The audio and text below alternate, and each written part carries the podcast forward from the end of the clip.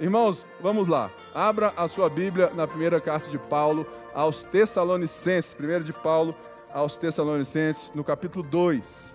No capítulo 2. Se você gosta de título de mensagem, hoje é Como uma Mãe. Justamente inspirado nesse dia, dialogando com esse dia, para nós aprendermos um pouquinho mais de uma lição de liderança que serve para todos nós. Irmãos, vocês mesmos sabem que a visita que lhes fizemos não foi inútil. Apesar de termos sido maltratados e insultados em Filipos, como vocês sabem, com a ajuda de nosso Deus, tivemos coragem de anunciar-lhes o Evangelho de Deus em meio a muita luta. Pois nossa exortação não tem origem no erro, nem em motivos impuros. Nem temos intenção de enganá-los, pelo contrário, como homens aprovados por Deus, a ponto de nos ter sido confiado por Ele o Evangelho, não falamos para agradar a pessoas, mas a Deus que prova os nossos corações. Vocês sabem bem, a nossa linguagem nunca foi de bajulação, nem de pretexto para ganância. Deus é testemunha. Nem buscamos reconhecimento humano, quer de vocês, quer de outros. Embora, como apóstolos de Cristo, pudéssemos ter sido um peso, tornamo-nos bondosos entre vocês, como uma mãe que cuida dos seus próprios filhos. Sentindo assim tanta afeição por vocês, decidimos dar-lhes não somente o Evangelho de Deus, mas também a nossa própria vida, porque vocês se tornaram muito amados por nós. Paulo aqui fala sobre uma visita. Se, aqui nós, nós vemos como que a carta de Paulo está totalmente inserida no livro de Atos. Se você for em Atos 16 e 17, nós vamos entender que visita é essa. Paulo foi em uma viagem missionária para a Europa, para o norte da Grécia e ali por perto. E Paulo então vai para Filipos e em Filipos, uma colônia romana, ou seja, uma cidade que era preparada para ser uma mini Roma, aonde os que que então lá era tudo igualzinho a Roma, aonde aqueles que eram antigos do exército, eles davam o tom da cultura, em Filipos. E você se lembra muito das, sabe, de tudo aquilo que aconteceu ali quando Paulo chega em Filipos, Lídia, uma mulher rica, se converte. E não ela, mas uma escrava que tinha o dom de adivinhação. Ela também se converte, e nós vemos que o lucro daquilo se perde, e esses homens ficam irados com Paulo e Silas a ponto de escorraçá-los, de prendê-los, de acusá-los de sedição. Portanto, é em Atos 16, é antes dessa visita que Paulo e Silas cantam na prisão. E assim, quando eles descobrem que Paulo era cidadão romano, eles fazem de tudo para Paulo ir embora, porque eles trataram com desprezo e escorraçaram um cidadão romano. Isso era um absurdo. Portanto, Paulo e Silas estavam totalmente machucados. Eles deviam ter ido para o hospital. Eles tinham que, sabe, vir assim e falar assim: olha, nós precisamos de um tempo, nós precisamos voltar para a nossa igreja local, Antioquia, e nos recuperar. Mas é justamente o contrário que Paulo diz nas primeiras palavras desse capítulo 2. Que ele diz que apesar de termos sido maltratados e insultados em Filipos, como vocês sabem, com a ajuda de nosso Deus tivemos coragem de anunciar-lhes o Evangelho de Deus. Uma das coisas mais lindas que nós precisamos aprender é que Paulo tinha total noção da sua mensagem e da sua vida e de quem lidera a mensagem, de quem cuida da sua própria história e de que e, sabe e do contexto daquilo que eles estavam vivendo, que ele não para a sua jornada. Certamente, se fosse eu, eu iria garantir que o meu plano de saúde estivesse em dia, ia lá no Mater e falou: gente, vou tirar umas férias. E quando eu estiver bem, eu volto e vou lá para Tessalônica. Mas Paulo não. Paulo diz que Deus deu a eles coragem. E isso diz muito a respeito de uma liderança, de uma influência, de uma pessoa que tem a consciência do tamanho da mensagem e do amor que é necessário para que essa mensagem alastre por todo mundo. Ele diz que eles foram lá para anunciar o Evangelho de Deus. E eu aqui lembro de várias histórias de várias mães que têm essa mesma coragem de abnegar-se da sua própria vida, dos seus próprios meios, muitas vezes cansadas, porque o texto diz aqui no verso 7 como uma mãe, o termo aqui é uma ama de leite, é uma mãe de um recém-nascido. Por quê? Quando Paulo faz essa visita, quando Paulo chega em Atos 17 e ele então vai ver o nascimento de uma igreja ali, Paulo tinha a consciência de que uma igreja recém-nascida estava ali.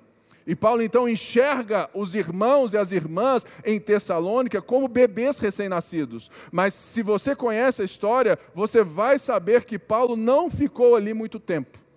Portanto, ele foi impedido também por causa da perseguição que chegou de Filipos a Tessalônica. Então Paulo tem que ir embora. E em Corinto, Paulo tenta voltar, mas se você ler a carta toda, Paulo diz que ele foi impedido por Satanás de voltar, mas ele envia Timóteo. E Timóteo chega então com notícia desses irmãos. E uma das notícias era que o povo estava inventando que Paulo era como os filósofos e pregadores né, da época. Se você acha que só na, só na igreja evangélica tem gente que pula de igreja em igreja pregando para receber oferta, você está muito enganado. Naquela época também tinha gente assim. Eram muitas pessoas, de todas as fés, de todas as ideias, e principalmente na Grécia, da filosofia, que eram bancadas por homens e mulheres ricas para, sabe, compartilhar e disseminar as suas ideias. E essas pessoas chegavam em grupos assim, que estavam vulneráveis sem o seu pastor ou sem a sua mãe, como uma leoa de um recém-nascido, estavam sem, sabe, de fato, os seus líderes maduros e buscam vantagem. E para não dizer outra coisa, eles estavam falando que Paulo era como eles, um espertalhão que queria tirar vantagem desse povo a partir de uma nova religião, de um novo pensamento, de uma nova filosofia do Nazareno. Então, Paulo escreve essa carta. Ele manda um áudio de WhatsApp tipo aquele bem grande podcast. Ele usa isso com penas. E no capítulo 1, Paulo louva esses irmãos, dizendo que eles têm o que é o mais fundamental da fé. Eles são operosos na fé, eles são um povo que estão ali perseverando na esperança e eles são abnegados no amor. E por isso, a mostra que a fé deles é genuína é que um povo gentio, que tinha vários deuses na sua cultura e que tinha a obrigação de adorar a César como senhor do império, eles se afastaram dos ídolos culturais para adorar o único e verdadeiro Deus. E Paulo agora então, ele vai dar a tônica daquilo que é uma verdadeira liderança. E uma das coisas mais lindas que nós vemos é justamente que a primeira líder ou a primeira liderança que acontece em toda a vida humana vem de uma mulher, de uma mãe, ao amamentar o seu recém-nascido. Eu lembro do Henrique. Henrique é um dos meus três filhos, o mais velho, de 10 anos. Ele era, gente, um tuquinho desse tamanho, pequenininho, um ratinho pequenininho. Ele era muito pequenininho. E a Débora, mãe nova, a Débora nunca teve leite direito. E eu vi o que essa metáfora de Paulo tem a ver com a cultura, com a verdade daquilo que as mulheres entendem de amamentação. É claro que não todas, mas geralmente eu vi na minha esposa que não era apenas conceder leite, mas era se entregar numa conexão de vida. E a Débora chorava porque ela não conseguia amamentar o Henrique. E sete dias depois, o Henrique não ganhava peso por nada.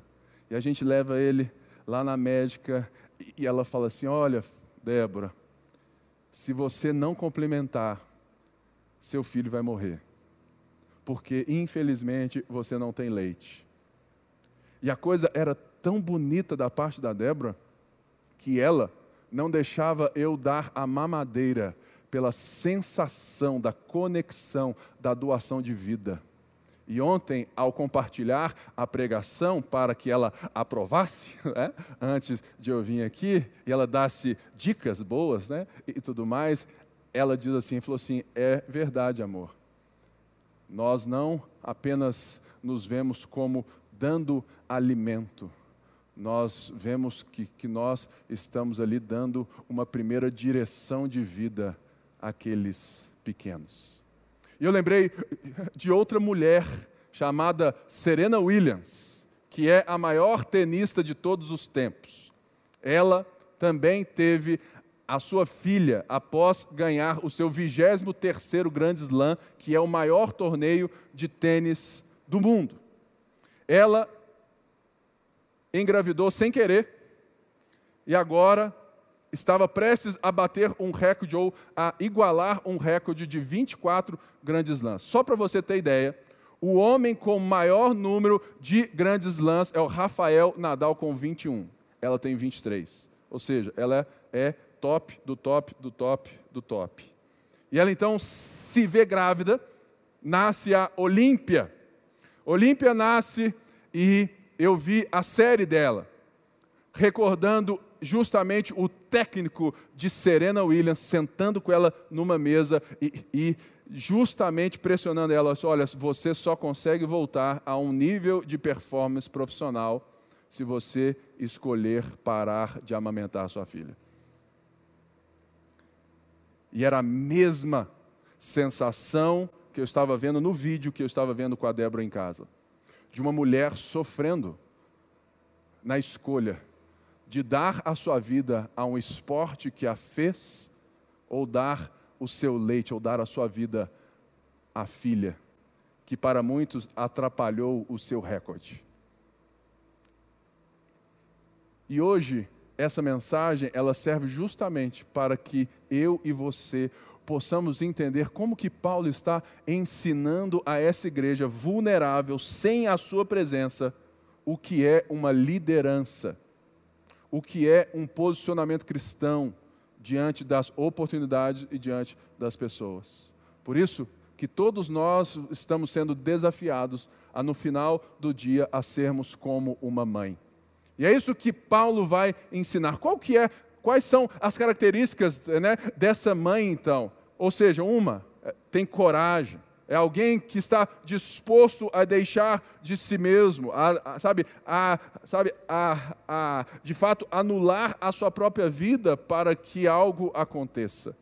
Então, diz: Pois nossa exortação, ou seja, o nosso encorajamento, o nosso consolo, aquilo, irmãos e irmãs, que eu escrevo por pena, que eu gostaria de estar com vocês para falar, para cuidar de vocês, para entregar a minha vida, isso não tem origem no erro e nem em motivos sabe, impuros, não temos intenção de enganá-los. Diferentemente daqueles que rodeavam a igreja e todo o império disseminando as suas ideias e filosofias para receber apoio. Pausa. Eu conheço muito ministro de louvor e pregador que vive de oferta. Eu te garanto que 90% deles só faz a agenda porque precisa do dinheiro que, se tivesse uma igreja local sustentando, preferiria viver e servir na igreja local. Eu te garanto que eu conheço a turma toda. E muitas vezes eles só saem por causa de alguém que quer dar uma oferta. E não era diferente. E Paulo, acusado de ser assim, Paulo diz: Olha, nós, nós não temos a intenção de enganá-los. Essa palavra enganá-los é o anzol. O anzol bem grande da pesca que encaixa na boca. Nós não temos intenção, diz Paulo, de jogar o anzol para você morder e sermos beneficiados, consumirmos de, de, quando você abraça as nossas ideias e de quando você vai, sabe, de, é, vir e nos dar o sustento e ser parte do nosso grupo. Nós não temos a intenção de que vocês sejam usados por nós, porque Paulo vai explicar isso tudo para dizer como uma mãe, resumindo tudo que ele fala. Ou seja, pelo contrário, como homens aprovados por Deus, aprovados aqui no sentido de nós podemos ser pessoas públicas. Ou seja, nós somos aprovados por Deus para sermos pessoas públicas. E uma das coisas que eu quero que você aprenda de uma vez por todas: se você é cristão e a sociedade sabe disso, por mais que você se assente no fundo da igreja, que você lidere somente uma pessoa, porque todos nós lideramos alguém em alguma instância. Porque liderar é influenciar. E todos nós, em algum momento, seja na escola, em qualquer lugar, nós temos um papel de influência sobre alguém. E Paulo está dizendo: olha, não faça isso com a intenção de pescar as pessoas.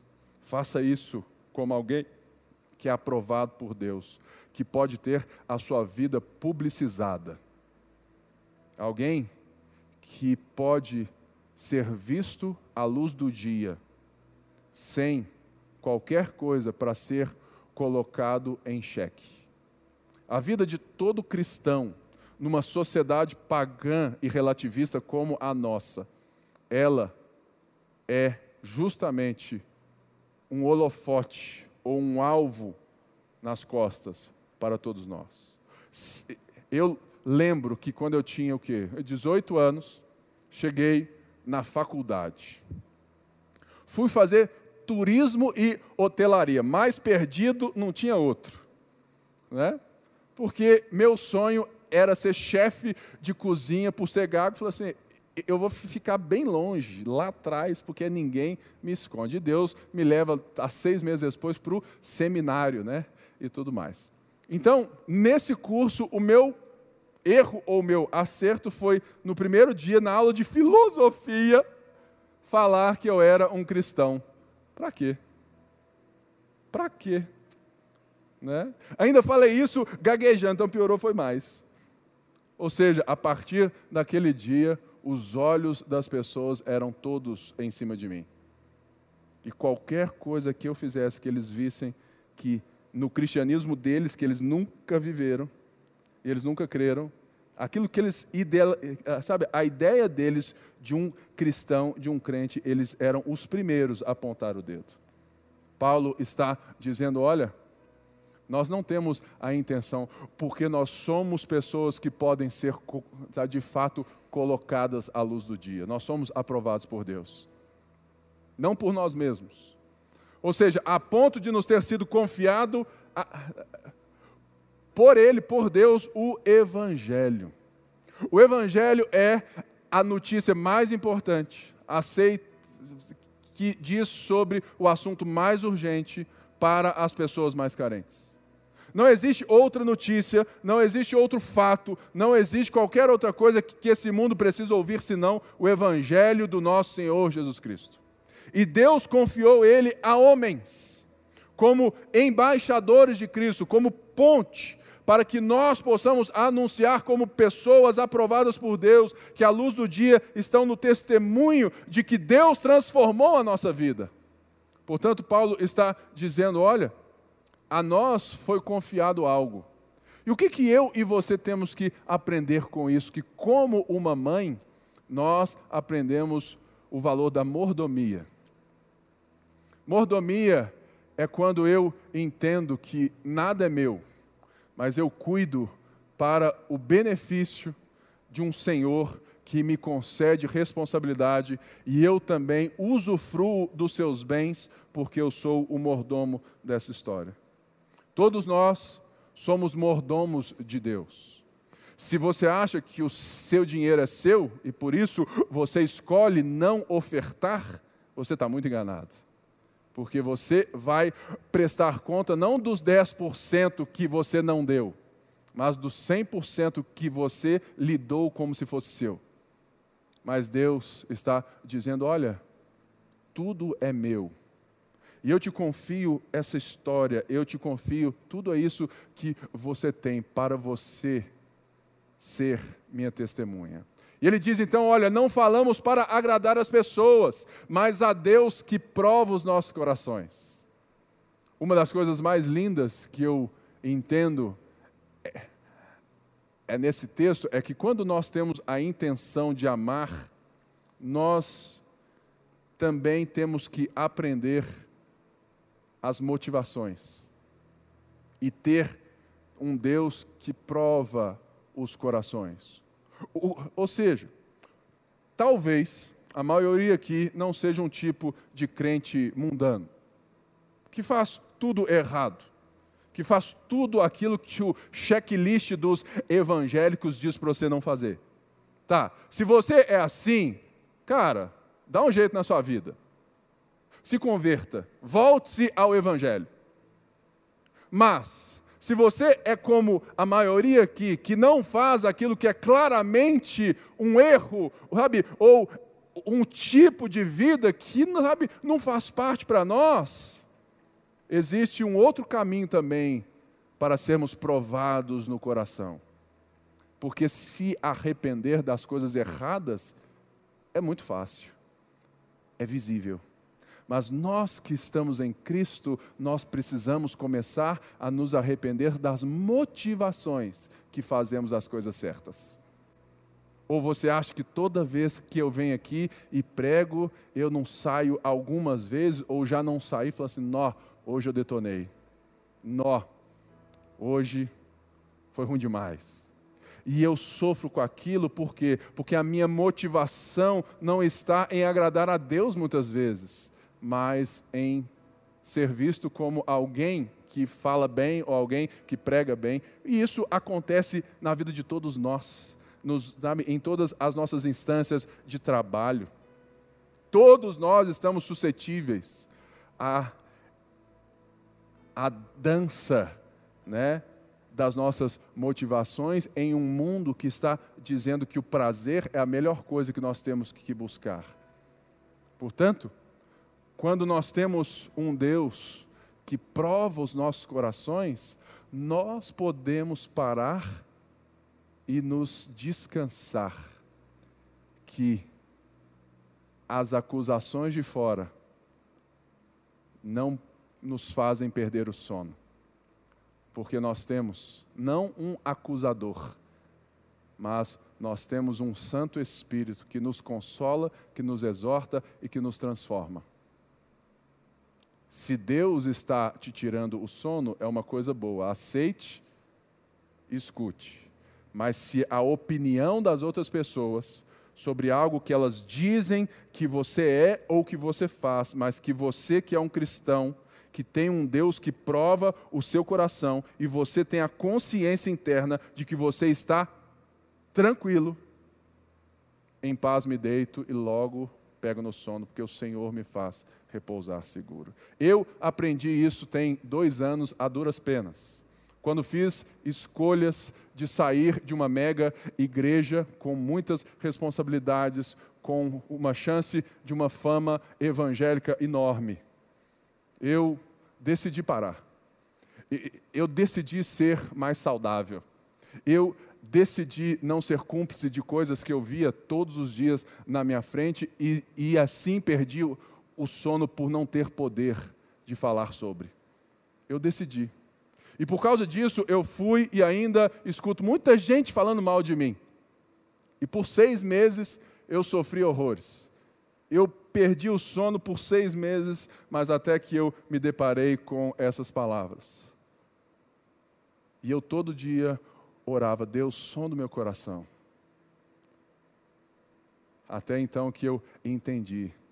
Se a minha consciência está tranquila, se Deus prova o meu, sabe, prova aquilo que eu sou, eu não precisava mais ser né, dominado pelas palavras dos outros. E é isso que Paulo está ensinando a uma igreja recém-nascida. Você, primeiro, precisa de um Deus para sondar o coração, porque dele procedem as fontes da vida. Mas, segundo, você também precisa descansar nesse Deus quando existem acusações mentirosas sobre você. Fica tranquilo. Então, segue. Vocês sabem bem que a nossa linguagem nunca foi de bajulação e nem de pretexto de ganância. O que é bajulação, gente? É quando eu falo para você uma coisa, mas eu penso outra.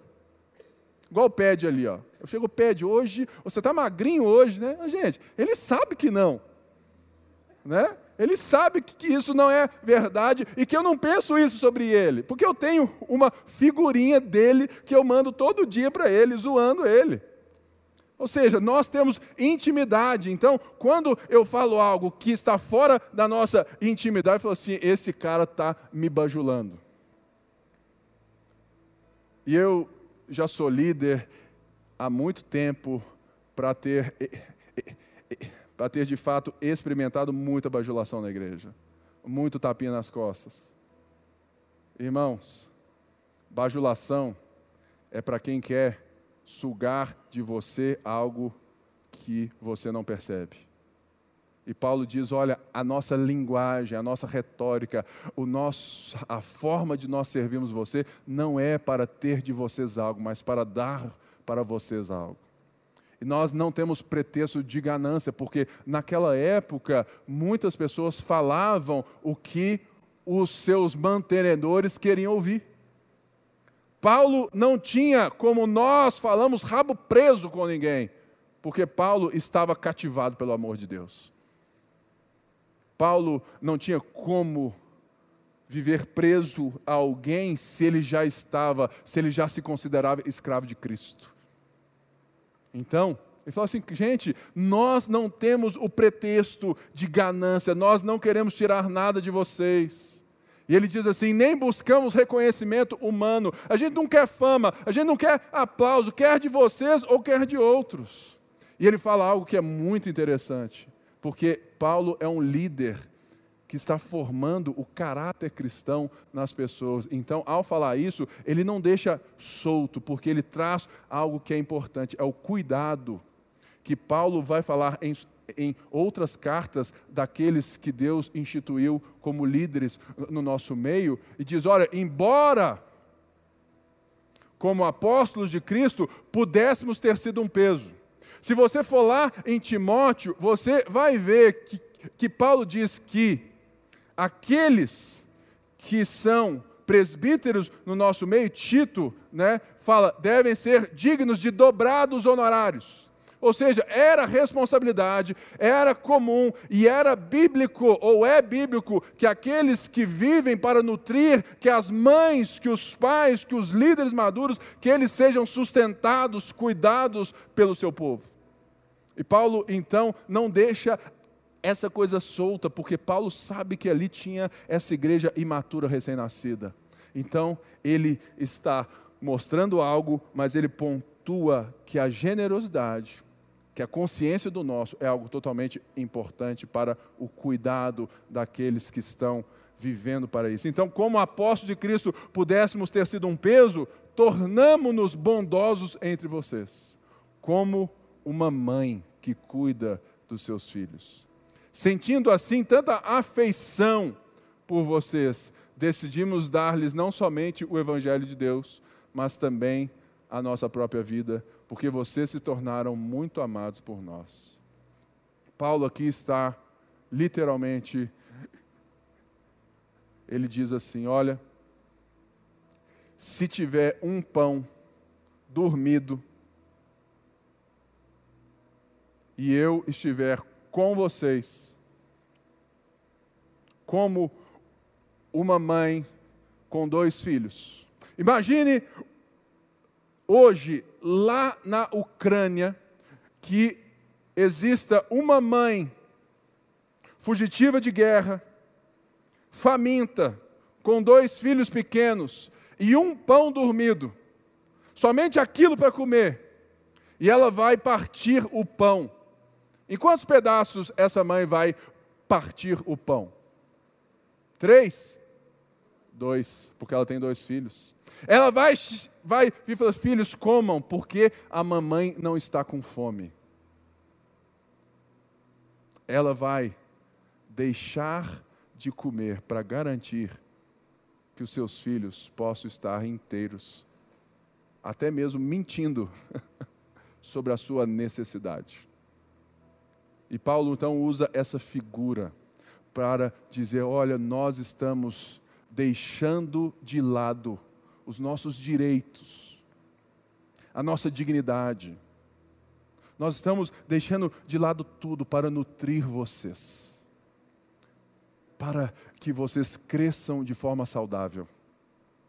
Porque Paulo fala: olha, sentindo tanta afeição. Afeição aqui não é um termo emotivo, mas é um termo de abnegação.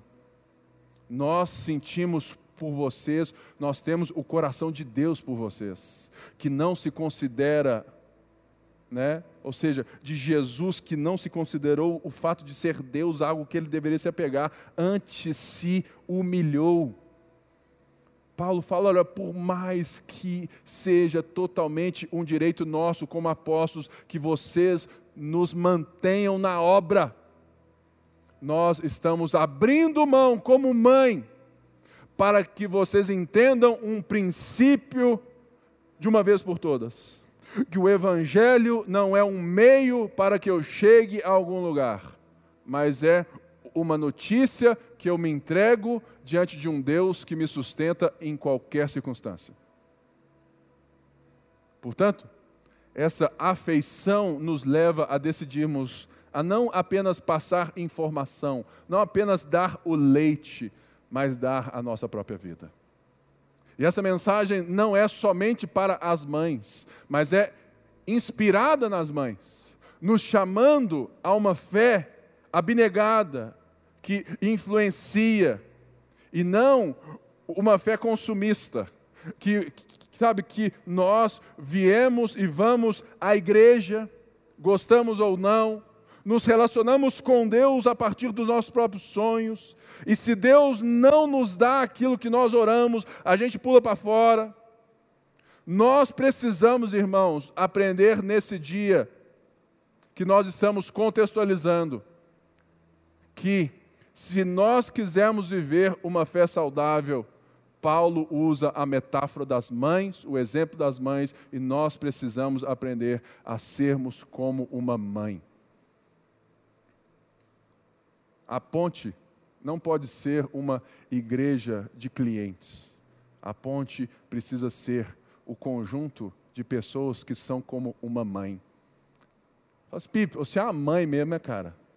todo mundo recebe auxílio, todo mundo recebe. Cara, eu prefiro dar para quem me engana e depois perceber isso, do que não dar e errar o fato.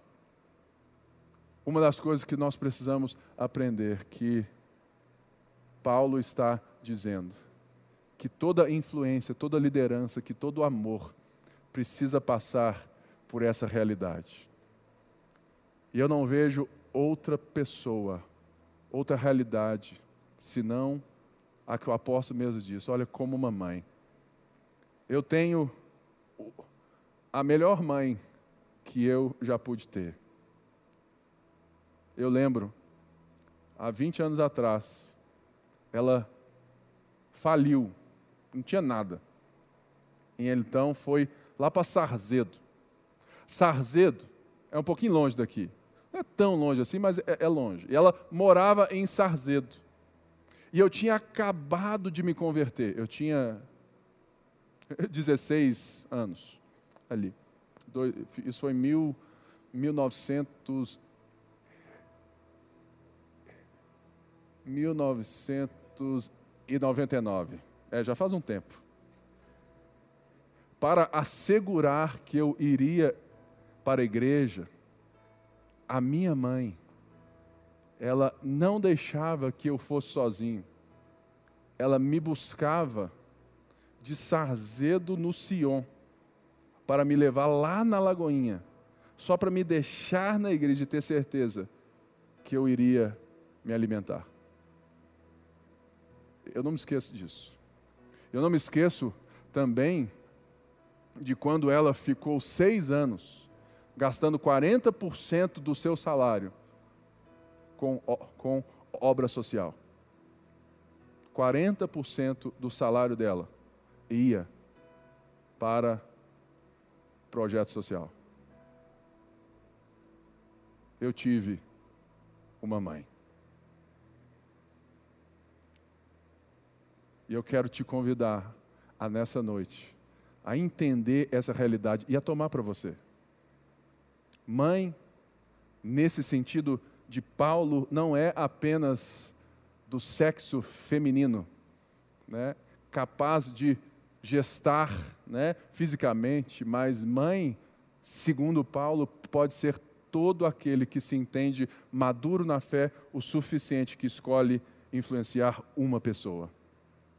A maior inverdade que eu escuto é: ah, pastor, eu não faço nada porque eu não posso fazer para todo mundo. Cara, que mentira. Faça para uma pessoa o que você gostaria de fazer para todo mundo. Faça para uma, faça para o seu filho, faça para alguém, para uma pessoa, o que você gostaria de viver para o mundo inteiro. E assim, de uma em uma, a gente cuida de todo mundo. Portanto, liderar é influenciar. Influenciar é direcionar. Eu lembro que a Débora disse, amor, quando o Henrique, o André estavam no meu peito, a sensação não era apenas de dar o leite, mas era de começar uma caminhada para mostrar a vida. Direcionar é instruir, instruir é formar. Nós lemos aqui um livro, Instruindo o Coração da Criança. E nós aprendemos nesse livro juntos que educação de filhos quer e requer de nós uma instrução formativa, que requer de nós a mediação. Mediação é justamente aquilo que os nossos filhos, ou seja, que as pessoas que são imaturas na fé precisam de nós. Exemplo: você tem um filho na escola. E ele chega em casa questionando sobre os valores do mundo presente. E você então fala assim: misericórdia, eu vou ligar para a professora agora, eu vou repreender em nome do Senhor Jesus, eu vou tirar meu filho da escola, meu Deus do céu, meu pai, eu tenho que deixar meu filho longe dessas coisas. A Bíblia diz que não. A, a, a, Bíblia nos ensina que o papel de uma mãe e de um pai é apresentar a realidade a partir dos seus óculos primeiro, para que antes que eles vejam a partir dos óculos dos outros. O nosso problema não é tirar os nossos filhos dos lugares é que nós não estamos com eles para mediar a realidade daqueles lugares e ensiná-los que aquilo ali pode ser visto de uma forma diferente daquilo que as pessoas que ali dizem que aquilo é. Instrução, educação, discipulado tem a ver com mediação. E mediação requer o quê? Tempo. Requer tempo. E nós somos uma sociedade que corre atrás do tempo que não tem. Porque nós fomos ensinados que dar uma boa educação é ter dinheiro para pagar a melhor escola. Nós fomos ensinados que ter valor é ter sabe, muito trabalho, é trabalhar demais. E a gente olha e fala, nossa, aquele fulano trabalha demais, ele deve ser algo muito importante. Eu aprendi que, sendo um pastor eu estava perdendo o meu tempo em casa, porque eu saía de casa às 8 da manhã e chegava em casa às 22h30 após ensinar a Bíblia, discipular as pessoas, aconselhar, formar pastores. Nossa, eu era um cara tão espiritual. Mas todos os dias eu beijava os meus filhos de manhã ao acordar e os beijava dormindo na cama, porque eu não tinha tempo, porque eu estava na obra de Deus. E eu então decidi ganhar menos ou nem ganhar, recomeçar, para que meus filhos vivessem a minha espiritualidade, não vendo o pai pastor na televisão, mas vendo o pai pastor em casa. Porque é melhor que eu ganhe menos, mas que eu ganhe tempo. E é isso o maior valor que uma mãe certamente aprende e nos ensina. Eu não conheço uma mãe que escolhe um trabalho super top em detrimento do, de estar com os filhos. Eu não conheço. E é isso que Paulo quer nos ensinar que os nossos valores são diferentes, que nós queremos influenciar, direcionar, instruir, formar, e formação carece de mediação. Mediação carece de abnegação, de abrir mão. De abrir mão. E abnegação requer o amor, que quem não ama jamais vive isso. E o que é o amor? Dietrich Bonhoeffer define isso para nós como uma mãe. O amor, porém, não busca retribuição, busca a pessoa que necessita dele. Gente, essa mensagem ela deve bater no nosso coração todos os dias. Porque a gente diz amar tantas pessoas, mas quando elas não nos retribuem, a gente diz que o amor acabou. Que amor é esse? O amor de Jesus Cristo, o amor bíblico, não busca retribuição. Busca a pessoa que necessita dele, como uma mãe. Vamos todos orar de pé. Fique de pé no seu lugar. Vamos orar.